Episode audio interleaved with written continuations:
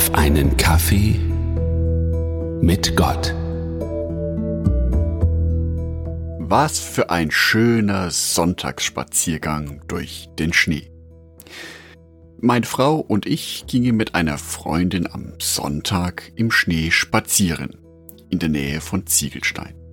Und es war ein ganz neuer Weg für uns. Unsere Freundin kannte den Weg sehr genau und führte uns sicher durch die verschlungenen Pfade durch den verschneiten Wald. Dabei konnte ich die Natur richtig genießen und mich auf dieses Erlebnis voll einlassen. Wie sehr habe ich es genossen, dass sie uns durch diesen Wald führt. Dankeschön. Ohne diese Führung wäre ich ziemlich verloren gewesen. Ich hätte mich erst orientieren müssen. Geht's an der Kreuzung nach links oder nach rechts? Und wie komme ich überhaupt nach Hause? So stelle ich mir auch vor, führt Jesus mich durch mein Leben. Schließlich lebe ich ja auch das erste Mal. Woher soll ich denn wissen, wie ich richtig und gottgefällig lebe? Psalm 119, Vers 105. Dein Wort ist eine Leuchte für meinen Fuß und ein Licht auf meinem Weg. Was im Leben vor mir liegt, ist mir auch unbekannt. Ich weiß nicht, was auf mich wartet. Ich weiß nicht, welche Entscheidung immer die richtige ist. Aber Gott hat mir einen Kompass an die Seite gegeben. Er zeigt mir sozusagen den richtigen Weg. Durch die Bibel. Durch das feine Lauschen auf das Gebet. Und genau dies ist wichtig für ein gutes Leben. Denn ohne diesen Kompass, ohne diese Leuchte in meinem Leben, würde ich komplett egoistisch handeln. Ich würde mich selbst zum Maßstab meines Lebens machen. Ich würde selbst versuchen, den richtigen Weg zu finden. Tatsächlich ist es besser, einen Führer in seinem Leben an der Seite zu haben. Denn dieser Führer zeigt mir, wie ich das große Ziel in meinem Leben erreichen kann. Das Leben auf der neuen Erde, in der Gegenwart Gottes. Das ist das große Ziel in meinem Leben. Und wie ich da hinkomme, das lerne ich von Gott selber. Indem ich ihn einlade, mich auf meinem Lebensweg zu begleiten. Dass er bei den wichtigen Entscheidungen in meinem Leben dabei ist. Und auch bei den kleinen Entscheidungen. Zwar steht in der Bibel nichts darüber, ob ich am Gemeindetreffen am Dienstag teilnehmen soll, ob ich im nächsten Gottesdienst eine Andacht übernehmen soll oder wie ich mich gegenüber einem Kollegen oder einer Kollegin verhalte, über die ich mich gerade ärgere. Aber in der Bibel kann ich über Nächstenliebe lesen. Ich kann darüber lesen, wie Jesus sich mit Menschen unterhalten hat wie er Menschen behandelt hat.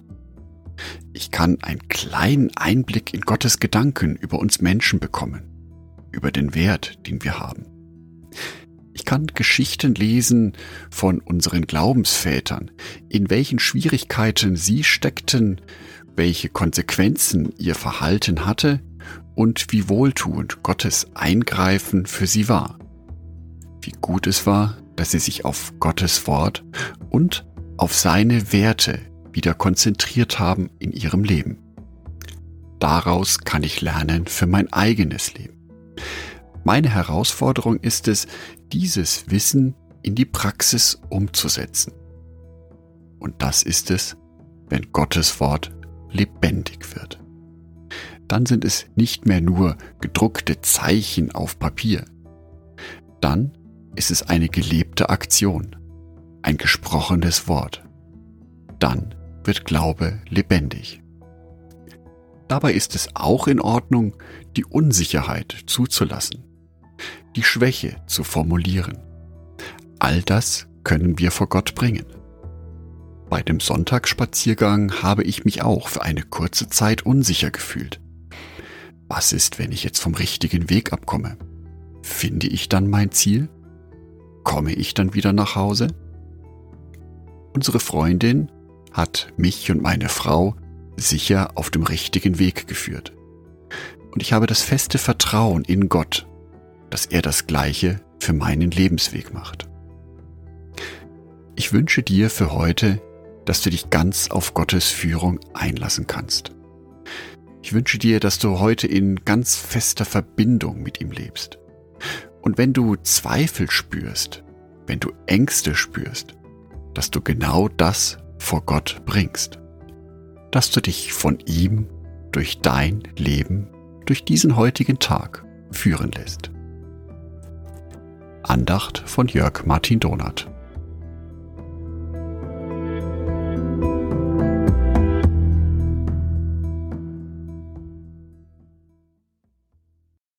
Ein herzliches Dankeschön an alle meine Patreons, die es mir ermöglichen, weiterhin den Podcast auf einen Kaffee mit Gott zu produzieren.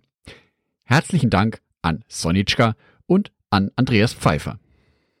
Auf Patreon kannst du mich bereits mit einem Euro monatlich unterstützen. Oder du lässt mir ein paar Sterne da.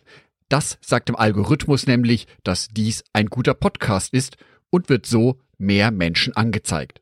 Vielen Dank schon vorab.